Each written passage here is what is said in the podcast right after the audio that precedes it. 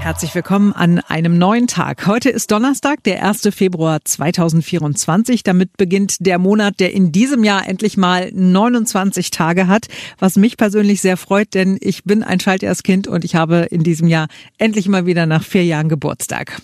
So, Donnerstag ist der Tag, an dem man sich bei uns morgens aufregen darf. Es geht um die Aufreger, um die großen Themen der Woche und diese Themen gehen wir durch mit unserem Politikredakteur Henry Parzefall. Aufregend, anstrengend und voller Sorgen ist die Woche vor allem bei den Mitarbeiterinnen und Mitarbeitern des KDW gewesen, denn auch wenn alle überzeugt sind, dass das Kaufhaus eine Zukunft hat, niemand kann garantieren, dass wirklich alles gut wird. Wer übernimmt die Anteile der Signa Holding? Ist es das thailändische Unternehmen, das ja eh schon lange die Mehrheit dort hat? Vielleicht. Was ist denn das eigentlich für ein Anteilseigner, Henry? Ja, 50,1 Prozent hält die Central Group aus Thailand. Die ist auf der ganzen Welt aktiv und auch spezialisiert auf Projekte im Bereich Warenkaufhäuser und ist im Zusammenhang mit dem KDW auch schon aufgetaucht in der Vergangenheit. Da gibt es offenbar konkretere Expansions- und Übernahmepläne auch nach und in Deutschland zur Familie hinter dem thailändischen Investor. Die ist sehr reich. Tos Chirativat heißt der CEO. Die Familie ist laut Forbes auf Platz vier der reichsten in Thailand und die Central Group der größte Mall-Developer im Land, also Projektentwickler von Einkaufshäusern. So, die Experten sagen, das KDW wird nicht schließen. Das wäre ja auch irgendwie undenkbar. Das wäre ja so, wie wenn der Fernsehturm dicht macht. Ja, das KDW wird nicht schließen.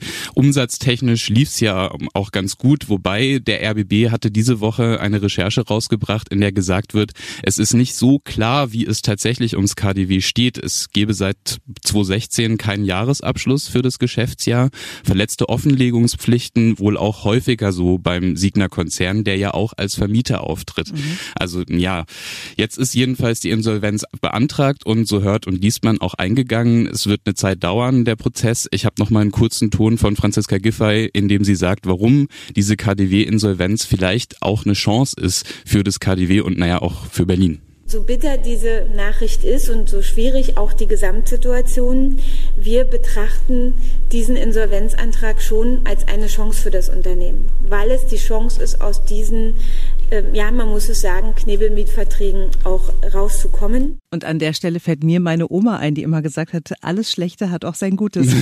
ja. Oma hatte recht. Ja, das äh, Gute im Schlechten. Es gibt eine Nachricht, die alle Autofahrer in dieser Woche hat aufatmen lassen und auch Umweltschützer dürften erleichtert sein, denn es wird hier bei uns in Berlin in Zukunft deutlich weniger Sekundenkleber für bescheuerte Aktionen verschwendet. Die letzte Generation findet nun selbst, dass sie nicht so weitermachen sollte mit ihrem Klebeprotest.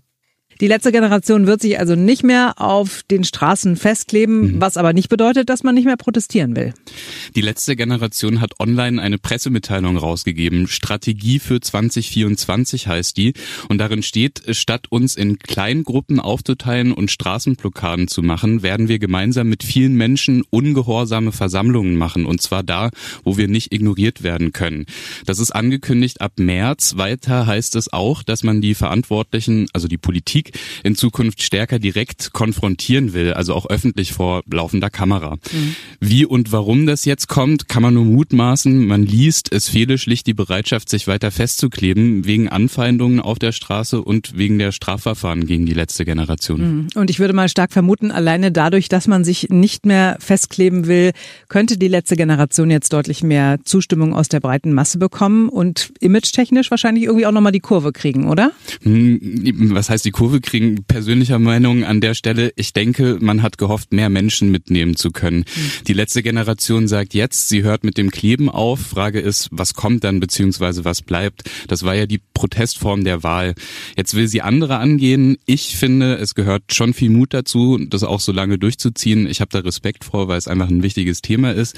Was heißt das jetzt aber für uns Berlinerinnen, Berliner? Im Spiegel-Interview hat ein Klimaaktivist gesagt, Ort für die Versammlungen könnten beispielsweise beispielsweise auch zentrale Kreuzungen sein, an denen man sich versammelt, so dass es merklich ist für die Leute in der Stadt. Zitat, eine Versammlung, die als Nebeneffekt Straßen blockiert. Also ändert sich da was? Nicht so wirklich.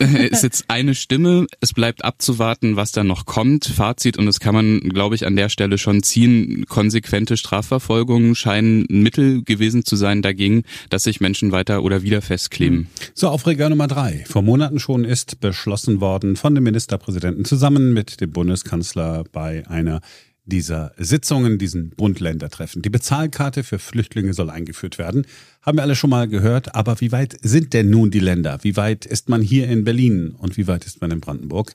Es geht vereinfacht gesagt darum, es weniger attraktiv erscheinen zu lassen, nach Deutschland zu kommen. Ein Pull-Faktor, Pull von ziehen und anziehen soll mit diesen Bezahlkarten wegfallen. Auch darüber haben Simone und Henry heute früh gesprochen. Je nach Bundesland wird festgelegt, für welche Branchen oder Regionen in Deutschland diese Karte gilt. Überweisungen sind damit nicht möglich. Und äh, für die Kommunen bedeutet diese Karte, dass der Verwaltungsaufwand viel geringer sein wird.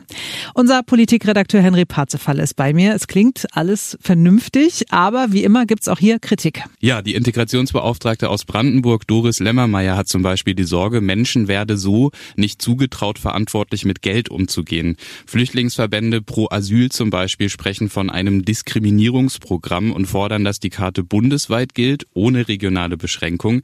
Direktes Zitat, wer Verwandte oder Freunde besucht oder einen weiter entfernten Facharzt oder eine Beratungsstelle aufsuchen möchte, kann in ernste Schwierigkeiten geraten, wenn er nicht mal eine Flasche Wasser kaufen kann, also beispielsweise in einem anderen Bundesland mit der Bezahlkarte einkaufen will.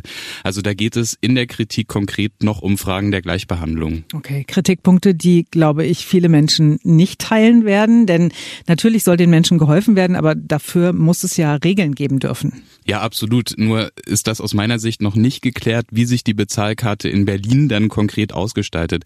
Geeinigt haben sich 14 von 16 Bundesländer. Bayern und Mecklenburg-Vorpommern gehen eigene, aber ähnliche Wege.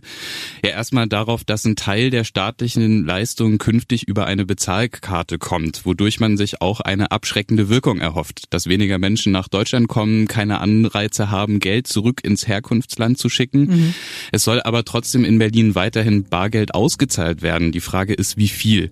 Die Berliner Zeitung schreibt, sicher ist bisher, es wird nicht zu einem reinen Sachleistungsprinzip kommen. Die Berechtigten sollen mit der Karte einkaufen gehen und sie werden damit auch Geld abheben können. Und Berlins Integrationssenatorin Jansel Kisil-Tepe hat der BZ gesagt, eine Bezahlkarte darf Menschen nicht stigmatisieren und und muss den notwendigen persönlichen Bedarf mit Bargeld decken. So, und das war's dann auch schon für heute, für diesen äh, Donnerstag. Wir sind morgen wieder für euch da, denn dann ist wieder ein neuer Tag. Bis dahin.